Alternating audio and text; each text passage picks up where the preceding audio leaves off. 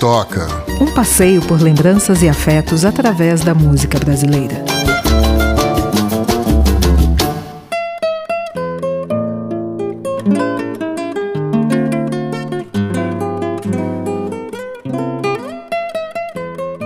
O nosso convidado é João Suplicy, Pati. João. João, fala? Bom, o João, te contei como eu conheci o João? Não, não sei. Eu acho que eu deveria saber, mas eu não lembro. O João, eu era produtora do Zé Cabaleiro e estava fazendo um show do Zeca. Bom, ele tinha lançado o primeiro disco dele, o Musiqueiro, e ele foi levar o disco para o Zeca. Hum. Então eu estava ali, né, naquela função de vai entrar no palco e tal. E o João apareceu é, me pedindo para falar com o Zeca. Eu até então não sabia quem ele era, né? Porque não era conhecido ainda. E aí eu falei, olha. Você não sabia que ele era irmão do Papito? Eu não sabia nada da, dele. Ah. E aí, é, na verdade, eu minto. Eu já tinha visto que o irmão do Papito tinha lançado o disco, Ah. o primeiro disco dele. E aí, é, combinei com ele que depois do show que ele chegasse um pouco antes, porque o Zeca sempre gostou de receber todos os fãs depois do show. E combinei, você chega um pouquinho antes, eu coloco você aqui para dar um oi para ele. Bom, acabou o show e eu tinha esquecido que tinha uma entrevista do Zeca já agendada. E aí saímos do palco, tava lá o João no backstage aguardando. Eu falei, bom, segura aqui um pouco. Eu acho que ele ficou meio sem graça de esperar tanto e eu lá dando um jeito, me deu o disco também, o tal do musiqueiro. Uhum. Acabou que, como eu falo que o Guga Streuter permeia toda a minha história profissional e de vida, é, o Guga tinha o, Blém Blém na época. Sim, E o João muito. ia fazer uma temporada no Blém Blém. Aham. Me convidou para ir assistir o show e eu fui.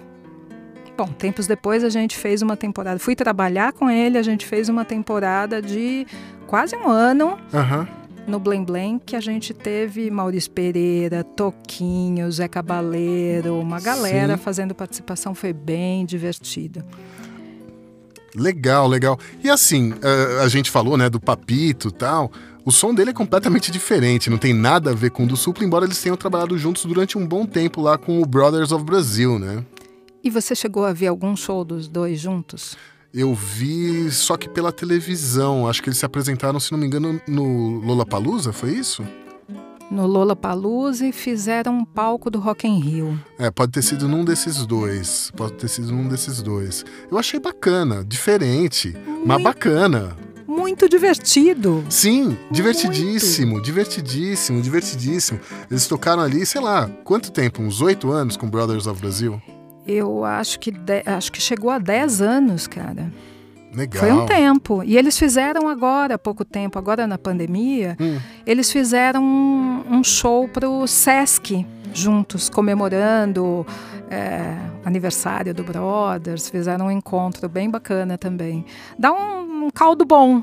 Olha Você que sabe bacana. que o João, é, o Supla levava o João nos shows do Tóquio Ah, meio como ali o mascote da banda. Então tem algumas fotos do, do João vestido ali de metaleiro quando criança.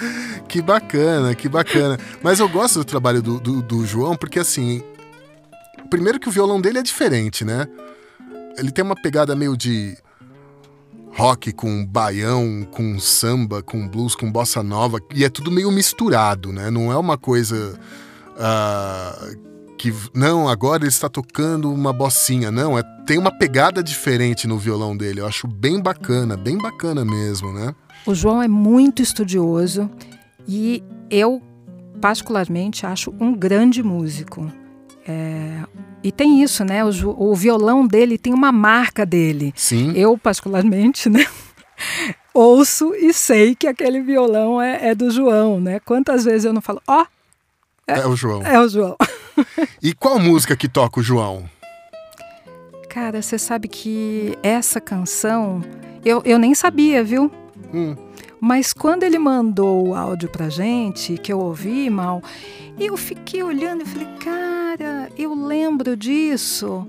de bons momentos, de assistir esse seriado que ele vai é, comentar. E eu tenho essa lembrança afetiva com essa música. Como é bom, né? Vamos ouvir então? Bora.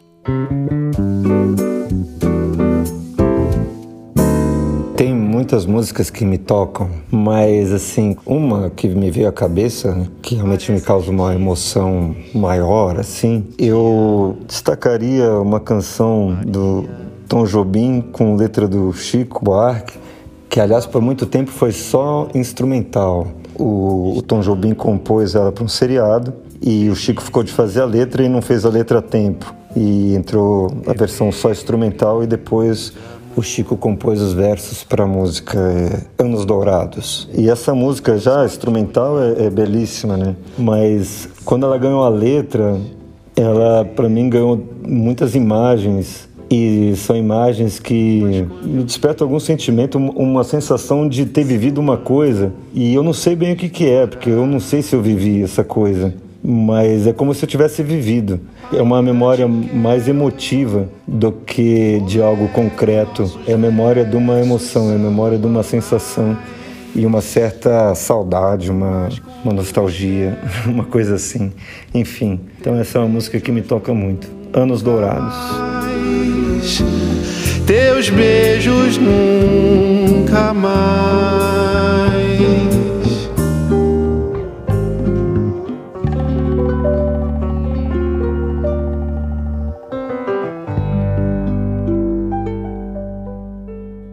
Que música é essa, hein, Pati? Cara, eu acho essa, sinceramente, uma das grandes canções da música brasileira. Pois é, Tom Jobim e Chico Buarque, né? Juntos. Que dupla. Que dupla, que dupla. Você falou da série. Eu não lembro dessa série, Pati. Você não lembra, Mal? Certamente porque você devia estar escondido no seu quarto ouvindo Led Zeppelin. Não, eu não tinha nem nascido. Na verdade, assim, eu ouvi falar dessa série porque eu fiz uma pesquisa no Wikipedia. Eu vou te contar que você não lembra da série, mas eu lembro de você nessa época.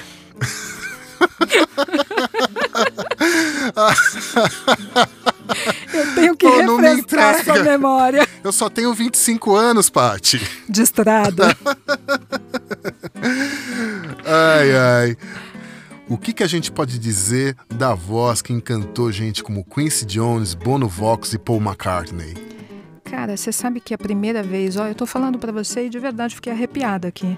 A primeira vez que eu ouvi a Izzy Gordon, a nossa convidada de hoje, eu paralisei. Eu fiquei completamente estática, admirando o que era aquela mulher lindíssima, lindíssima. Sim. Com uma voz que eu acho que está ali na casa do Milton Nascimento, que a gente falou naquele nosso primeiro episódio, porque está no lugar dos deuses. É, não, e assim, ela tem a música, né, no DNA, né? O pai dela, Dave Gordon, né, uh, que fez a carreira dele basicamente como crooner, né, nos bares aqui de São Paulo e do Rio de Janeiro, e ela é a sobrinha da Dolores Duran. Pois é. E ela traz isso, né, de crooner. Sim. Né? Ela sobe no palco e aquele mulherão ocupa aquele espaço e brilha. É incrível. E tem essa história, né? Do Paul McCartney, do Quincy Jones. Você sabe essa história, né? Colocar o cara pra sambar não é para poucos. pois é, pois é. Uh, nas ocasiões, né? Que em algumas dessas ocasiões que eles tiveram aqui no Brasil, uh, ela se apresentou, né? Uh, não para todos, todos eles juntos, né, separadamente, ela se apresentou para eles e eles ficaram encantados com a voz dela, né, com o jeito que ela canta e tudo mais. Hum. E pôs o cara para sambar. Pôs Paul McCartney para sambar, cara. E dividiu, né? Porque ele quis subir para cantar com ela. Tem Sim. essa história, né? Tá certo, né? Tem que dar uma chance pro Paul McCartney eu acho também que ele se deu bem nessa. verdade, verdade. E o que, que a Izzy traz pra gente? Vamos ouvir? Vamos ouvir.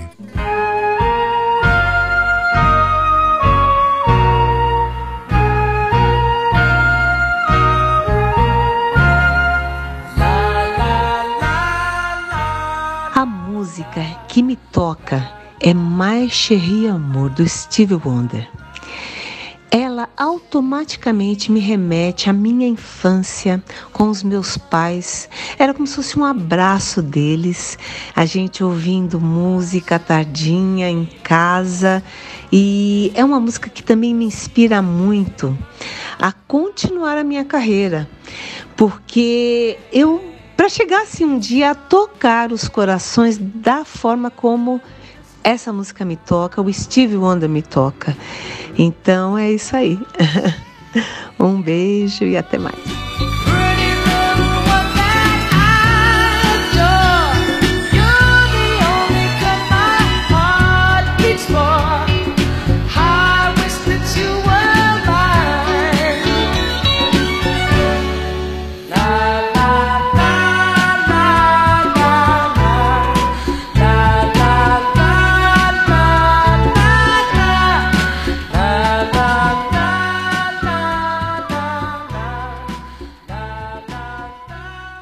Então, Steve Wonder, né? Não é música brasileira, né? Pô, mas o cara é do mundo, né? O cara é universal. É, não, Steve Wonder, ele é demais, né? Um dos grandes nomes da música, arrisco a dizer, de todos os tempos, hein? Garoto prodígio. O cara é, é, ele tem uma história de vida sensacional. Sim. A história com a música Sim. é muito incrível. E essa letra? Pô, e essa letra, né? Quem nunca? Quem nunca, quem nunca. Você sabe que tem uma história é, do Steve Wonder? Obviamente eu não conheci Steve Wonder, mas teve uma vez uh, eu tocava numa banda com uns amigos e aquilo, a gente combinou de ensaiar tal, e antes de chegar todo mundo, o vocalista da banda, ele pegou assim, pô, escuta esse disco. Era um disco do Steve Wonder gravado ao vivo quando o Steve Wonder tinha 12 anos de idade. E eu comecei a ouvir aquilo e assim, dava para sacar como ele era um artista pronto, né, no, no, jeito de lidar com o público, ao cantar, e ele só tinha 12 anos de idade. Foi o momento que eu falei: para mim chega, deu, não vou, não quero mais saber esse negócio de ser músico, artista, porque com 12 anos de idade ele faz coisas que assim, uh, para mim são impensáveis. E é muito louco isso, né? Porque esses gênios da música é, não é técnica, né? O cara nasceu assim, ele traz sim, isso, né? Sim, é, sim, é bem louco isso. E a gente está falando de um grande, né? É, eu fico sem palavras. Pois é, pois é, pois é. Grande Steve Wonder, grande Steve Wonder. É isso por hoje, Mal. É isso por hoje, Pati. Beijo. Beijo. Beijo, DJ.